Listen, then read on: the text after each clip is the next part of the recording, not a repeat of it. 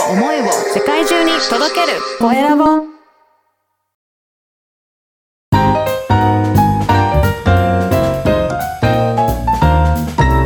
ポッドキャストの配信で人生が変わる。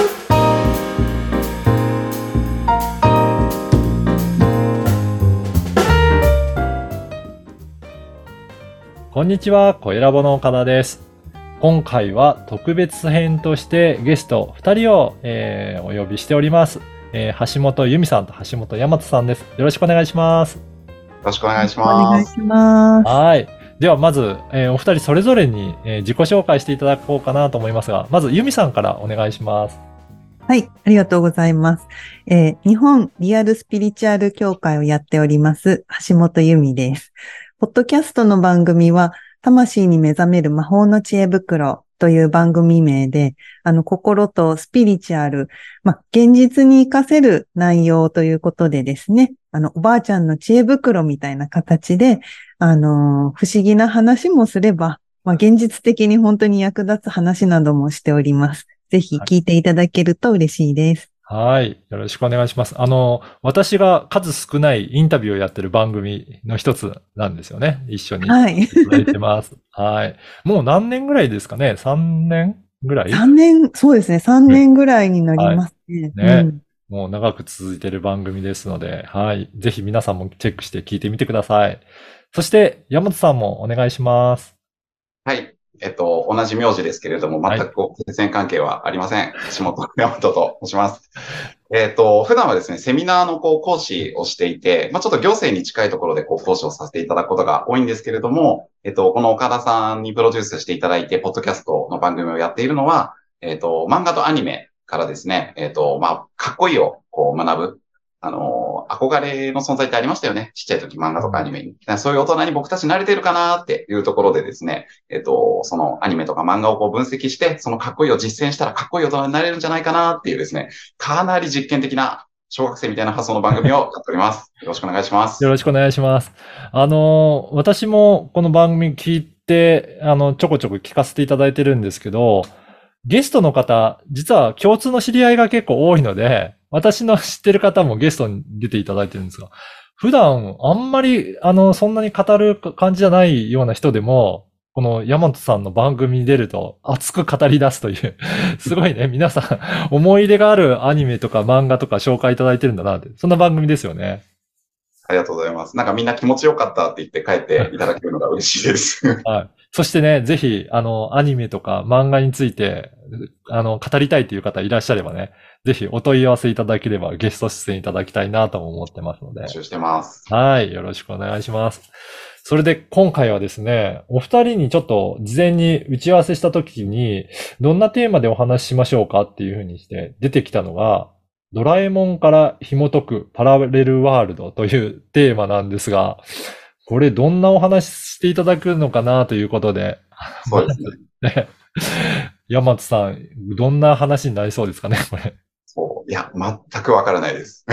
わからないから、でも、公開収録をしてるんですけど、はい。あのー山津さんが、その今の番組内で、アニメとかね、漫画とかご紹介してるということで、何か皆さんが知ってる、あの、アニメないかなって言った時に、ドラえもん皆さん知ってますよねって。なんかそのところから、ユミさんがスピリチュアルのことだったりとか、そういったこともしてるので、なんかそこにもつながるようなお話でっていうことで、パラレルワードっていうことですけど、ぜひね、はい。ちょっと僕の方であの、一個、うんユミさんに普通にこうはい聞いてみたいなって思った質問をこう持ってきたんで、それをちょっとユミさんに聞かせてもらおうかなと思ってるんですけど、あのーまあ、ドラえもんといえばこうタイムマシーンで、まあ、未来からこうやってきましたよね。で、えっと、このままだとのび太は大変なことになるっていう、ちょっとターミネーター的な発想で、えっと、過去とか未来をこう行ったり来たりするじゃないですか。うん。で、僕自身も、その、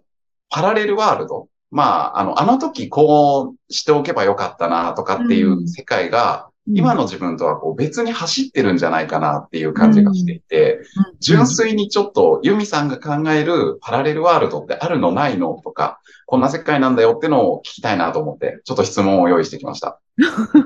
ありがとうございます。そんな話を振っていただいて。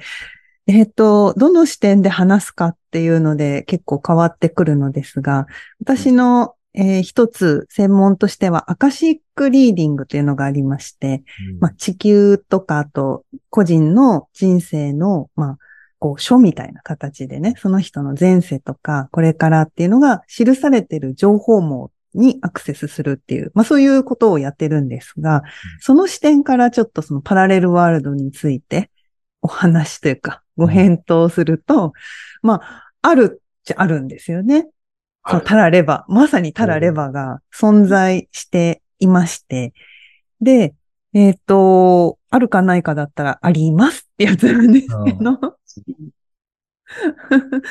で、平行で動いている時もあるし、あの、やっぱりこういう心理学とかから深めて、えースピリチュアルじゃなくても、どんどん哲学的に多くの方がなっていかれると、大体自分とは何かとか、うん自分はどう生きて終えていくかみたいなところに行くと思うんですよね。で、そこを探求し始めるとですね、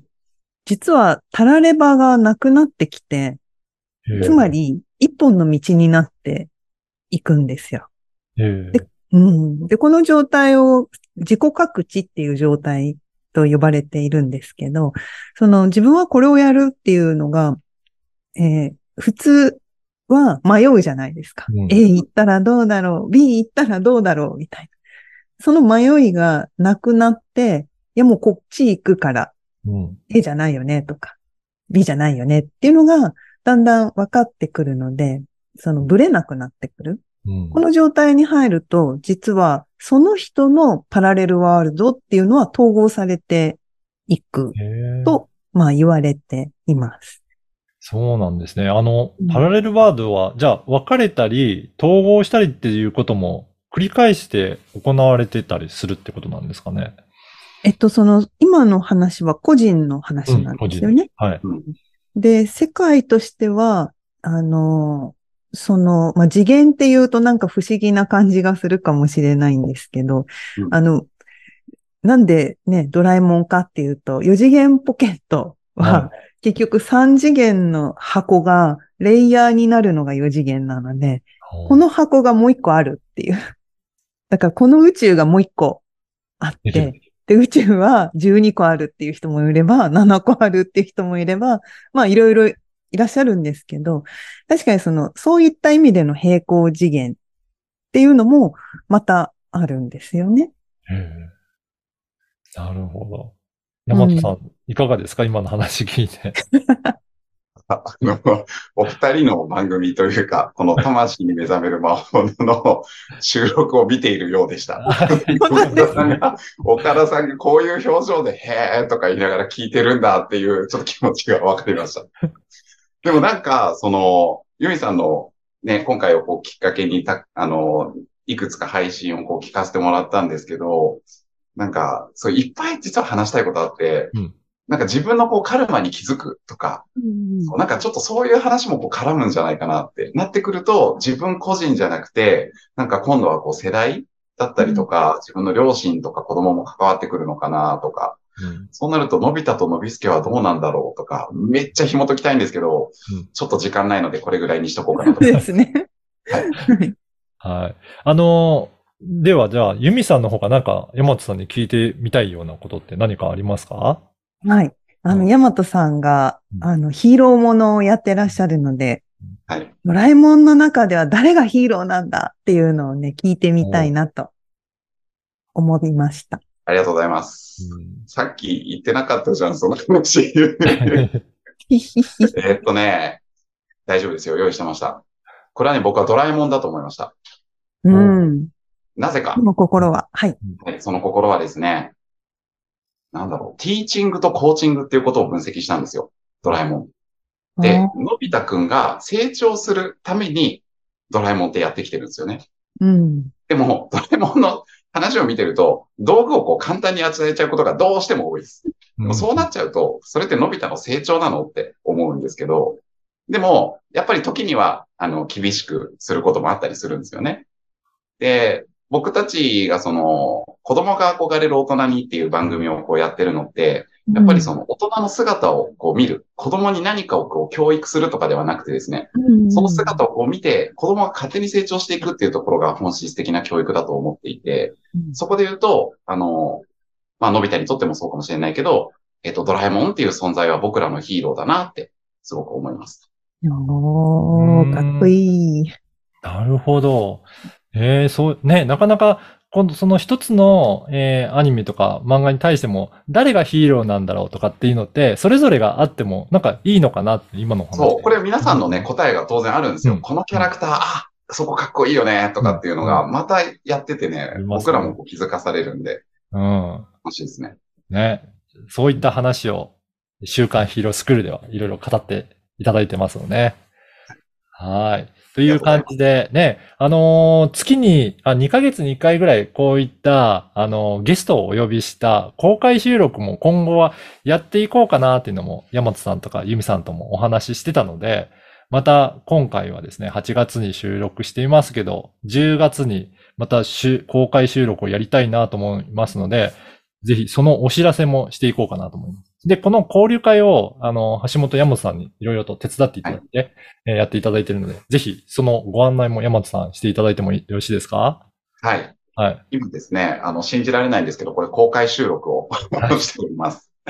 で、あの、僕と橋本由美さん以外に今、もう20名弱の方がですね、いらっしゃって、この番組をこう聞いてるんですけれども、えっと、まあ、やっぱり僕ら、ポッドキャスターたちも、この一人で配信するっていうところとは別に他の方ってどんな方なのかなっていう、その横のつながりが欲しいなっていうのが本当最初のきっかけだったんですよね。で、多分、あの、そこで生まれる話ってすごく面白い。僕もこれがなかったら多分ドラえもんってちょっと恐れ多くて話せなかったと思うんですよ。なので、えっと、まあ今定期的に実験的にまずは3回やろうっていうところで、次回が10月の25日の、えっと、水曜日の15時、16時、同じ時間ですね。で、えっと、もうここはゲスト決まってるんですけれども、その後もこう、どんどん、あの、やっていって、よければ、あの、岡田さんの 番組のごとくですね、毎週やるみたいな感じにもこうなるかもしれない。毎日やるか、週5ぐらいでやるみたいになるかもしれないので、ぜひ、あの、公開収録出てみたいわという方は、あの、コメント欄ですかね。はい。そそこにですね、あの、Facebook のイベントページの URL を掲載させていただきますので、そこから、あの、申し込みいただければご参加できるようになってます。これ、ただし、あの、人数制限があるので、もしかしたらいっぱいになっちゃうかもしれないので、早めに、そうですね。はい、申し込んでいただけると嬉しいですね。はい。という感じで、えー、やっていきましたが、どうですかね初の試みでしたけど、ユミさん、山本さんと語ってみて、いかがでしたかね？いやー、面白かったですね。なんかその、ドラえもんがヒーローっていう話とかね、はいそのティーチングとコーチングっていう視点で話されるんだと思って、すごい目から鱗でございました。はい、ありがとうございます。はい、山本さんいかがでしたか？いや、もう、ユミさんがパラレルワールドがあるっていう時点でもう今日本当来てよかったなって。はい。ぜひね、この後も、この、えー公開収録のところでは、いろいろ、あの、参加していただいた皆さんにも語っていただく、そういう時間もありますので、ぜひ次回以降は、あの、いろんな方にも参加いただきたいなと思います。はい。今回はゲストとして、えー橋本由美さんと橋本山さんに参加いただきました。お二人、どうもありがとうございました。ありがとうございましありがとうございた。ました。